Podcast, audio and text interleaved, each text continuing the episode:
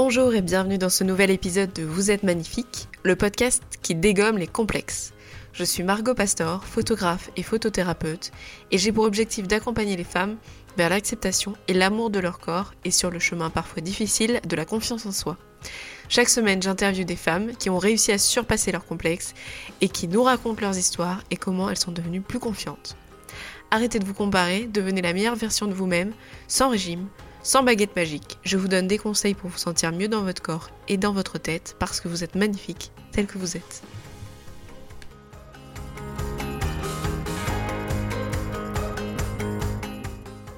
Bonjour et bienvenue sur ce nouvel épisode de Vous êtes magnifique. Aujourd'hui, je reçois Clémence. Clémence qui est une artiste que j'ai découvert pendant le confinement grâce à ses ateliers, des ateliers de collage féministe. Donc euh, c'est toute une histoire, mais c'était vraiment passionnant et vraiment euh, c'était super intéressant de pouvoir enfin échanger sur de l'art et du féminisme pendant des périodes un petit peu plus difficiles.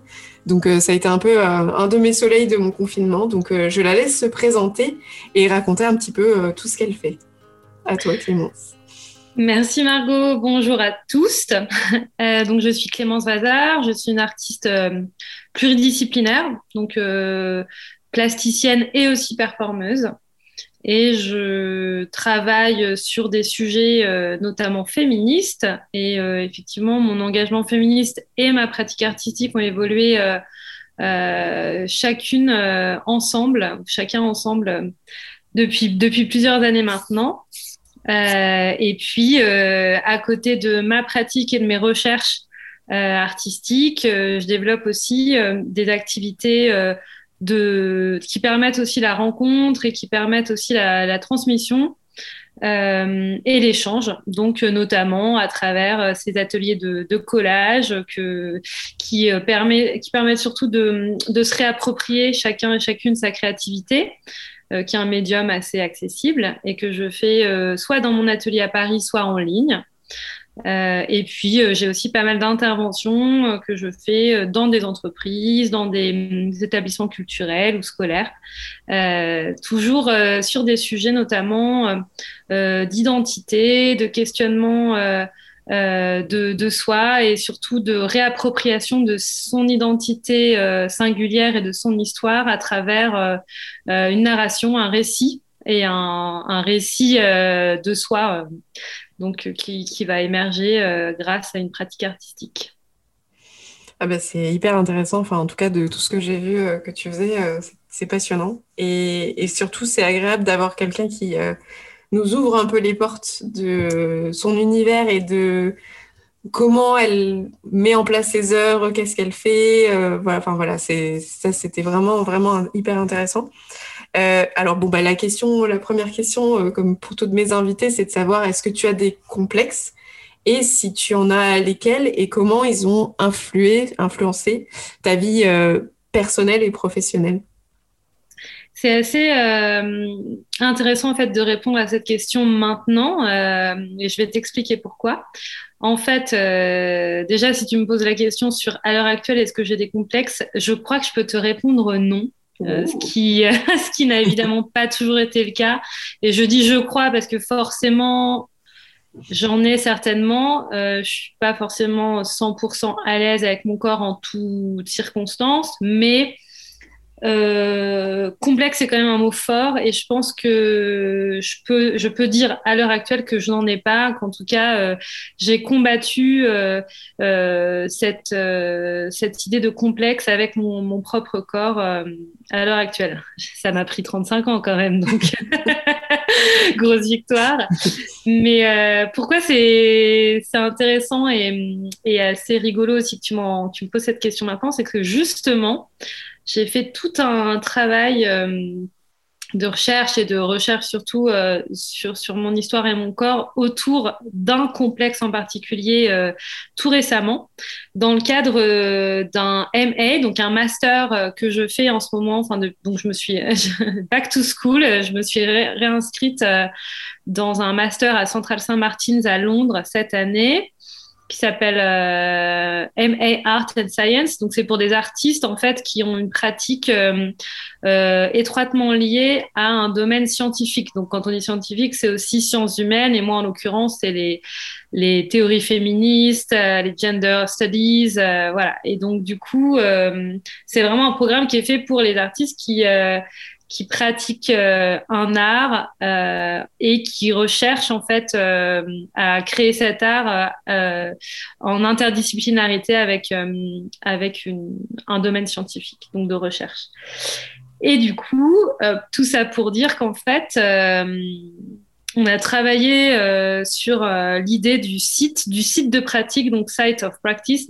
je vais te dire des choses en anglais parce que du coup tout est en anglais, mais je vais, essayer de, de, de pas trop le faire et de surtout traduire à chaque fois. Mais donc cet exercice, c'était vraiment l'idée de choisir un site, un, lieu, un espace de pratique artistique et de l'explorer vraiment de manière scientifique. Donc c'est-à-dire euh de faire des aller euh, observer de très près, puis de très loin, euh, essayer de trouver un contexte, une histoire, euh, faire des, mm, des extractions en fait de ce lieu. Enfin bon bref, il y avait aussi toute une pratique presque biologique. Et moi j'ai choisi évidemment mon corps parce que c'est un c'est un, un, un, lieu. Bon déjà c'est très pratique puisque même en temps de Covid je peux aller dans ce lieu. enfin en fait je peux explorer ce lieu en permanence. il est toujours avec moi et enfin qui était quand même c'était quand même un, brief sur, le projet. Euh, et puis, bon, voilà, moi, c'est un, c'est un site effectivement qui, qui a presque toujours euh, été exploré dans, ma pratique et que j'aime euh, que j'aime explorer à différents moments aussi de ma de mon évolution et puis avec différentes thématiques, différentes problématiques.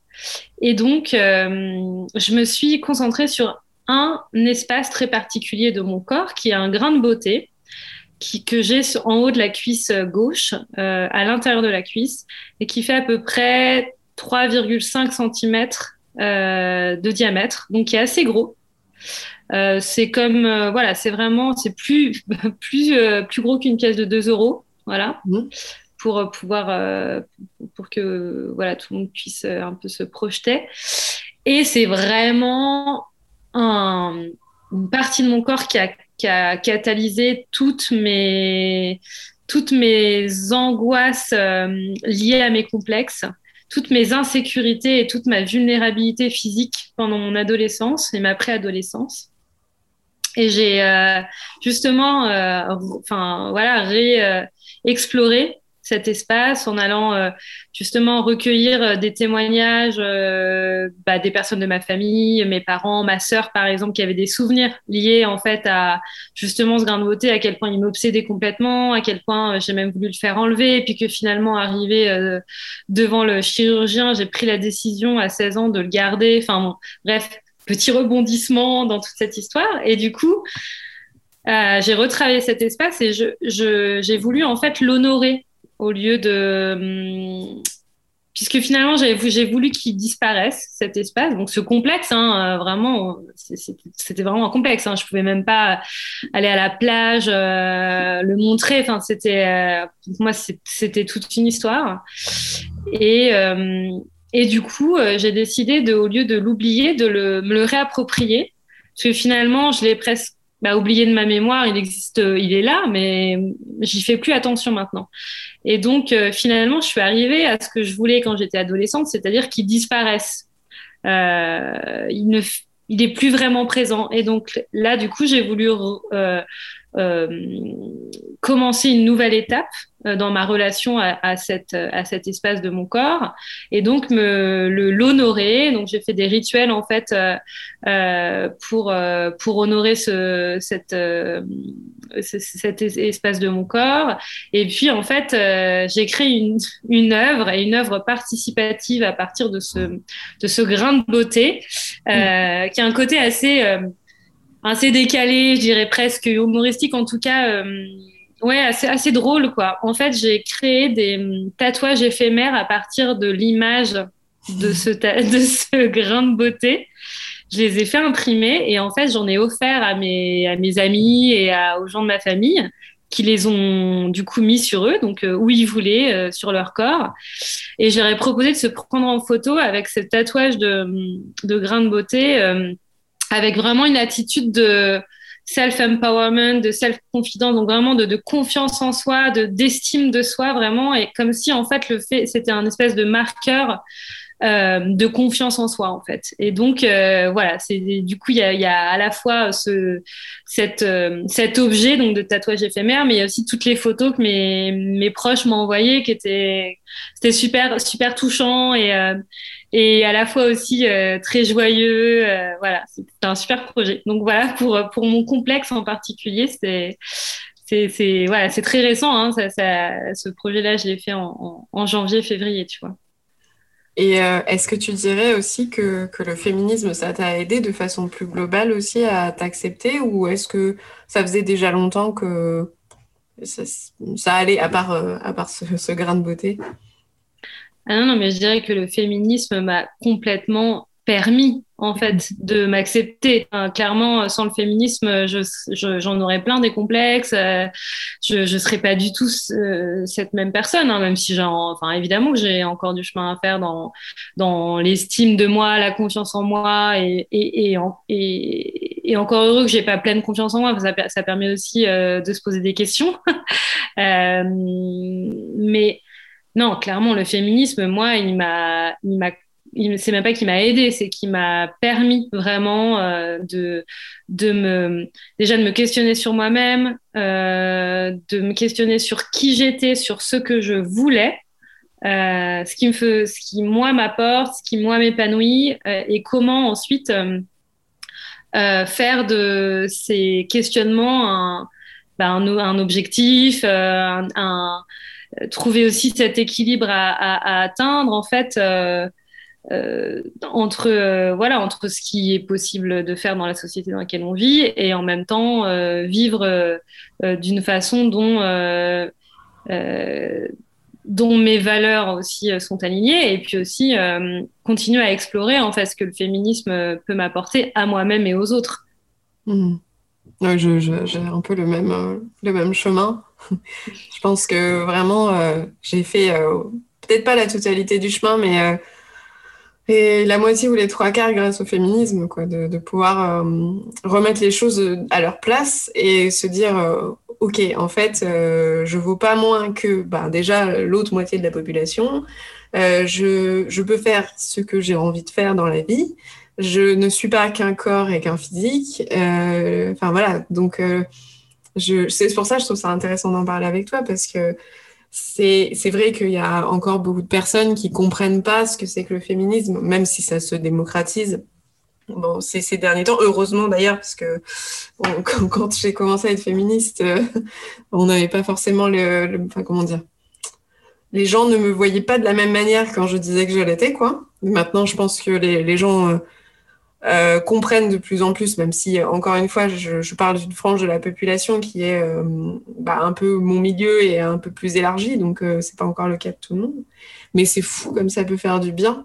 De... Et puis de trouver aussi des, des, des nanas super autour de nous qui font des super projets, euh, d'avoir enfin des, références féminines. En fait, c'est juste ça, se dire en fait, je peux être n'importe quoi. Et il y a des filles qui ont des super projets et elles se, s'arrêtent, euh, elles s'arrêtent pas parce qu'il n'y a pas de raison de s'arrêter. Euh, enfin voilà, elles sont pleines d'énergie, elles sont pleines de talent.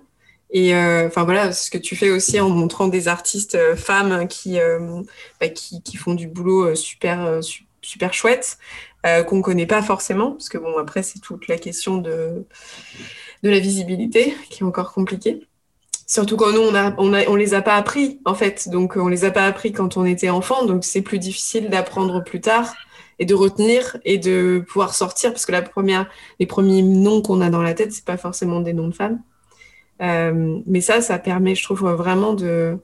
Enfin, ça, ça fait du bien, ça enlève un poids de, des épaules. Non, mais je suis tout à fait d'accord avec toi. Et moi, en fait, le féminisme a permis à la fois d'apaiser ma relation avec moi-même, mais aussi ma relation aux autres. Ce qui, je, je, trouve est important à dire en fait parce qu'on a l'impression, enfin c'est pas qu'on a l'impression, c'est qu'on nous fait croire que euh, euh, d'avoir d'être euh, engagée ou militante féministe, c'est d'être une espèce d'excité donc je vais dire hystérique, je suis en train visuellement de faire des, de mettre des guillemets autour du mot hystérique. Euh, et, et, voilà, et donc on a l'impression que euh, une féministe c'est quelqu'un qui va être tout le temps en colère, qui va tout le temps euh, euh être dans la revendication euh, de façon très agressive. Or moi en fait ça m'a J'étais beaucoup plus euh, justement parfois virulente et agressive euh, avant que je commence à intégrer euh, ces, euh, ces, idées féministes, ces théories, d'être de, un peu plus de m'informer plus aussi et d'être aussi plus en accord avec moi-même. Le fait de m'apaiser grâce au féminisme, ça a permis aussi d'apaiser mes relations aux autres et de d'être dans une relation déjà beaucoup plus ouverte, beaucoup plus tolérante dans la dans la compréhension, dans l'écoute beaucoup. Alors ça, dis donc euh, ça m'a vraiment appris aussi à être beaucoup plus dans l'écoute. Euh, et je pense que euh, il y a beaucoup de gens que, que, qui ça ferait du bien d'écouter. Euh, et, et, vraiment, ça, ça m'a aussi permis d'aller vers des personnes euh, qui sont très différentes de moi. Euh, je parle de femmes comme, comme d'hommes. et de, de mieux, enfin, de mieux les, comment dire les, ah, les, les, apprécier de mieux les apprécier tu vois et de pas euh, de en fait de faire tomber des préjugés tout simplement. Mmh. euh, et vraiment de pouvoir euh, et je, je rencontre tout un, tout un tas de personnes très différentes dans, dans les différents projets que, que je mène. Et, euh, et ça c'est super enrichissant en fait. Mmh. oui c'est vrai. Mais aussi euh, apprendre la sororité à être à, je sais pas moi ça a été un apprentissage je sais pas toi parce qu'en fait, au final, on n'apprend pas à, s'apprécier entre femmes, juste de, de s'aider aussi, de, de partager des choses, parce qu'on on nous met souvent dans, un, dans une forme de compétition. Enfin, moi, je, je l'ai ressenti quand j'étais jeune. Euh, maintenant, je le ressens plus du tout. Et euh, du coup, bah, c'est un peu comme toi. Je pense que ça m'a, au final, ça m'a beaucoup plus apaisé que excité. Entre, je fais encore des R guillemets euh, sur sur ces questions-là. C'est que bah justement, si tu as plus confiance en toi, pourquoi est-ce que tu, tu, seras en colère? Enfin, il n'y a pas, il a pas tellement de, bah, de la colère. Il peut y en avoir pour des choses qui sont vraiment. Euh...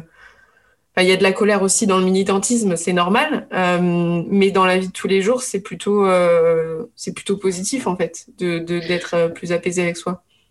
Oui, et puis euh, tu parlais de sororité. Euh, moi, dans le monde de l'art euh, dans lequel j'évolue aujourd'hui, en fait, s'il n'y avait pas ce, cette solidarité entre femmes, j'arriverais à rien. Enfin, honnêtement, je, je crois que je remercie chaque matin toutes les femmes qui me soutiennent, qui m'apportent leur leur aide, que ce soit bah, parfois en me commandant une œuvre ou en me, en me commandant un atelier de workshop pour leur équipe, par exemple, euh, qui me font confiance tout simplement. Enfin, vraiment, euh, je pourrais faire, euh, là, j'ai évidemment plein de visages qui me viennent en tête, mais c'est un peu mes faits marraines, quoi. Honnêtement, mm.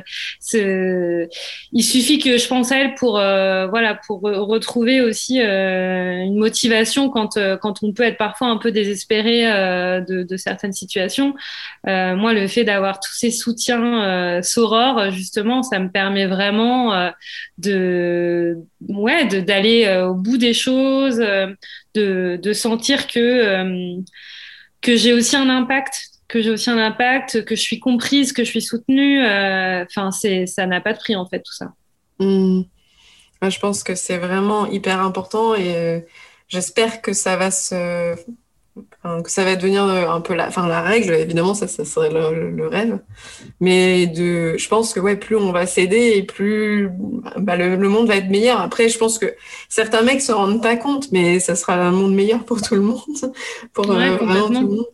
Parce qu'il y aura, enfin, il y a plus de compétition euh, inutile en fait entre nous, quoi. Ça, ça, ça, reste que ça serait sur le fond et plus sur la forme ou sur des choses, enfin, que moi j'ai pu vivre dans le monde. De, de l'entreprise et qui ont fait que j'ai détesté personnellement le monde de l'entreprise, euh, que j'avais qu'une seule envie, euh, c'est de travailler seule parce que je n'avais plus, plus confiance en moi-même. Mais hum, au fur et à mesure, je recommence à faire confiance grâce à ça aussi, tu vois. Grâce à, au petit pont qu'on arrive à, faire entre nous, et d'abord entre nous avec un E. Et, euh, et, ça, c'est. Depuis que j'ai commencé les podcasts, j'ai vraiment euh, plaisir à, à, interviewer euh, plein de nanas différentes. Et je sais pas, je trouve ça passionnant, quoi. donc. Oui, c'est, ça permet vraiment de, d'enrichir aussi euh, nos réflexions, euh, d'ouvrir, euh, d'ouvrir aussi nos, nos perspectives. moi, c'est pareil, tu vois, je, je, travaille seule. Finalement, je suis artiste indépendante, mais je rencontre, bon, évidemment, avec le Covid, c'est plus compliqué. Mmh. Quoique, hein, je le fais par téléphone ou via les réseaux sociaux ou, euh, sur écran, mais je rencontre euh, des, femmes quasiment euh, tous les jours et ça me permet vraiment, moi, d'avancer en fait dans ma pratique et ma recherche artistique. Ouais. C'est très, très enrichissant. Mmh. T'as quoi comme autre sujet dont tu pourrais parler un petit peu de, bah, voilà, de tes œuvres? Alors en ce moment, euh, je suis en train de produire un nouveau projet mhm. qui est justement euh, bah, axé sur la sororité, sur le fait de célébrer aussi euh, les mouvements de femmes et les mouvements féministes et les, une communauté en fait, de visualiser une communauté internationale de femmes et de sentir qu'on est toutes connectées et ensemble. Euh, et donc, c'est une performance participative qui s'appelle euh, International Remote Dinner Party. En fait, euh, je m'inspire, et là c'est aussi intéressant, c'est de, comme tu disais, je mets, je, mets en je mets en avant des artistes femmes qui sont venues avant moi pour aussi faire partie d'une lignée et sentir que euh, oui, il y a eu beaucoup d'artistes femmes avant nous et nous, en fait, on fait partie d'une espèce de famille. Il y a toute une généalogie et on se rend hommage les unes les autres. Et donc, je rends hommage à Suzanne Lacey, qui est une artiste euh, féministe américaine, qui a produit en 79 une pièce qui s'appelle International Dinner Party. Euh, et en fait, où elle invitait, mais par télégramme à l'époque, des femmes à se retrouver dans leur communauté locale pour un dîner un jour de, de l'année. Et à lui envoyer un télégramme, elle euh, qui était au MoMA de San Francisco ce, ce jour-là, euh, en lui disant euh, voilà, nous nous sommes réunis à tant de femmes, euh, on rend hommage nous aussi de notre côté à telle femme de notre communauté et nous sommes tant, tant de femmes ensemble réunies. Elle, elle est Suzanne Lessy, elle, elle marquait la localisation sur une grande planisphère avec le nombre de femmes, voilà. Et donc moi, je m'inspire de ça pour le faire, en le modifiant évidemment, en le faisant évoluer par rapport à notre contexte qui est à la fois le contexte post MeToo, le contexte euh, Internet, euh, le contexte Covid-19, évidemment. Et donc, euh, j'invite en fait toutes les femmes à se connecter en ligne pendant 24 heures, donc toute une journée en fonction de leur heure de, dîner, en fait euh, et de leur fuseau horaire à, euh, à se connecter pendant qu'elles préparent un repas, soit seules, soit en famille, euh, enfin entre, entre amis, je veux dire surtout, entre communautés euh, de femmes. Euh, et euh, bah, préparer, préparer ce repas, euh, dîner, dîner ensemble avec d'autres femmes qui sont connectées. Et ça, je fais un premier, donc une répétition générale, on va dire, un rehearsal le 25 avril. Du coup, vous pouvez déjà aller voir en ligne. J'ai donc une page sur mon site internet, donc c'est clémencebazar.com slash IRDP, donc pour International Remote Dinner Party. Et vous pouvez déjà vous inscrire pour le 25 avril. Et ensuite, il y aura un, un vrai dinner party en ligne. Mais moi, j'aurai une partie un peu plus offline. Euh, cet été. Voilà, gros teasing. Mais du coup, voilà, on est vraiment sur l'idée de, je vais dans les liens. Merci. On est vraiment dans l'idée de se retrouver, se connecter, euh, échanger euh, euh, et, et, sentir en fait qu'on fait vraiment partie d'un mouvement énorme. Quoi. Et voilà, c'est vraiment, c'est vraiment l'idée. Et, tout ça dans une simplicité, hein, enfin, et une spontanéité surtout, avec très peu de. Moi, je donne très peu de de, de, guide ou de, de consigne en fait pour, pour ce moment-là. L'idée, c'est aussi, voilà, on a toutes les vidéos, les micros ouverts, on fait plein de bruit.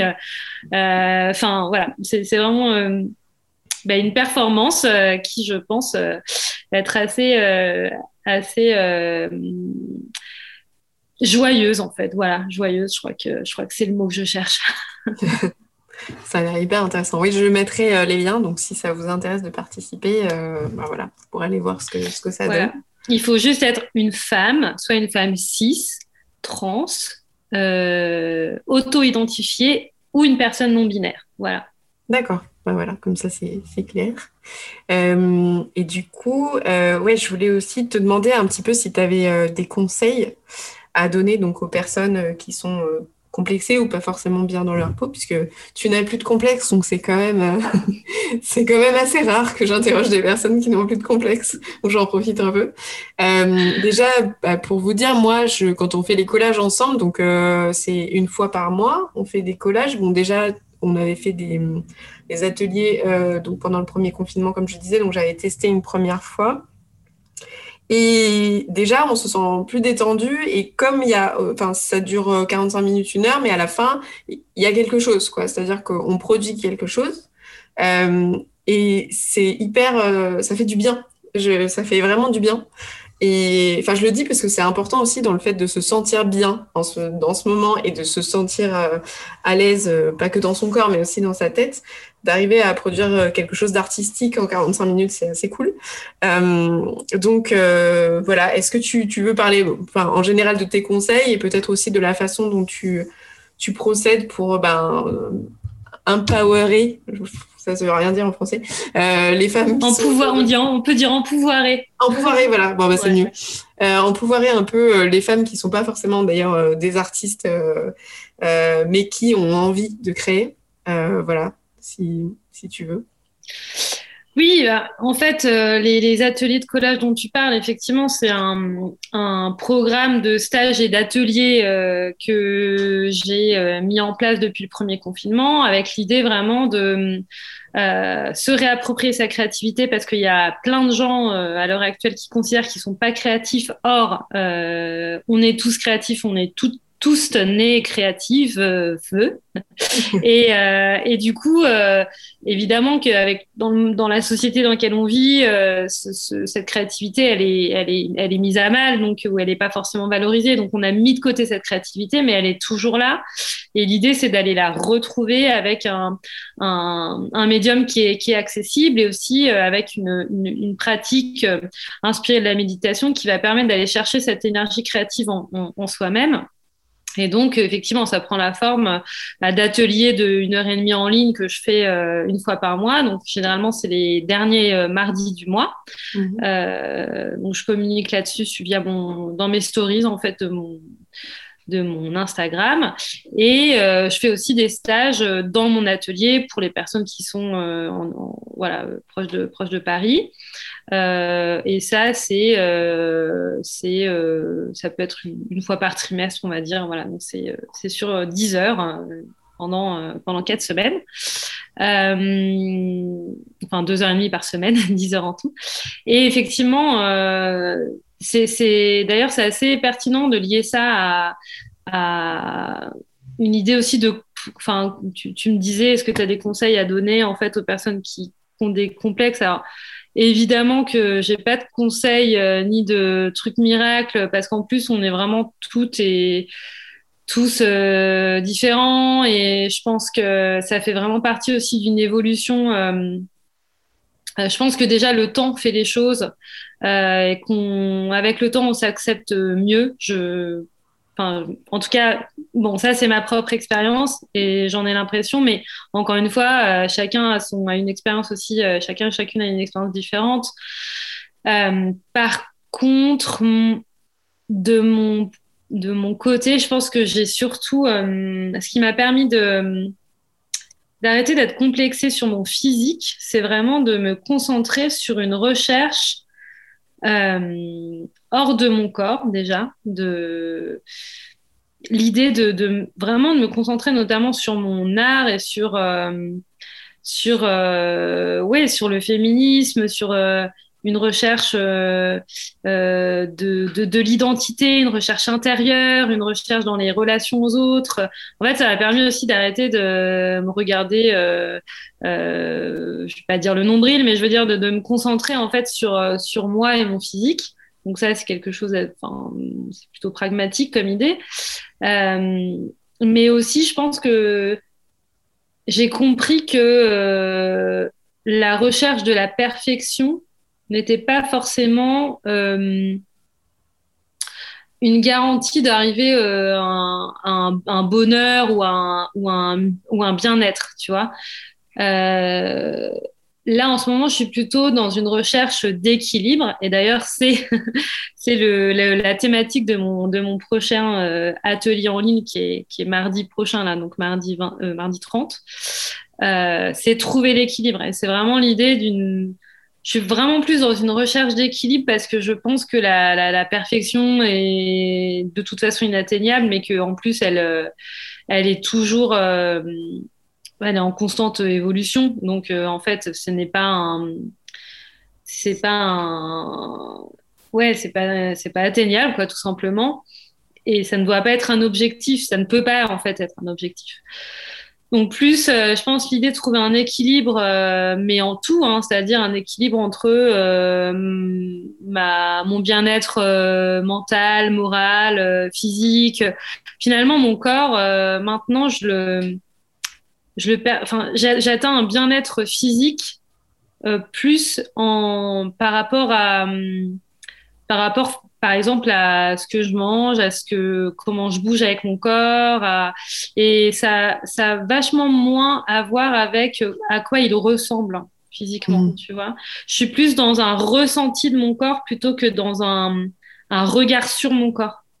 Mm. C'est plus de, l'intérieur, euh, enfin de l'intérieur vers l'extérieur plutôt que de l'extérieur vers l'intérieur. Je sais pas si. Exact. Ouais, je pense qu'on peut dire ça. Ouais, tout à fait. Ok, ben, écoute, euh, je ne sais pas si tu as des choses à rajouter éventuellement, si tu as des idées en plus. Euh.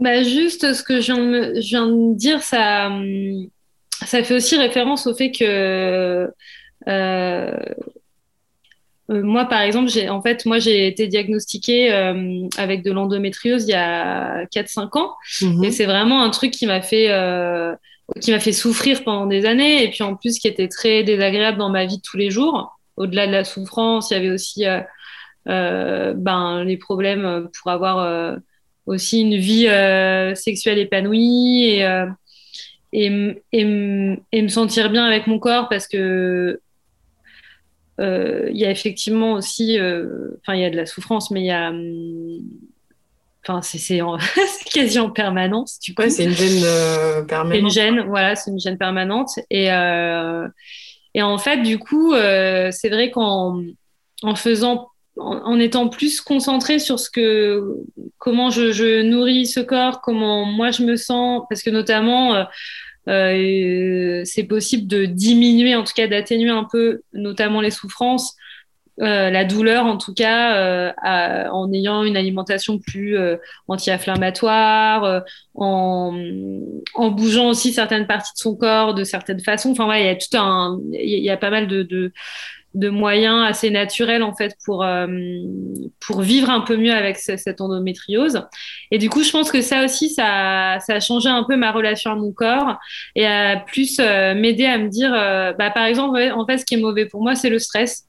Donc, euh, je vais pas me, je vais pas me stresser justement à essayer de euh, ressembler à telle ou telle personne parce que c'est ça qui me fait du mal en fait physiquement.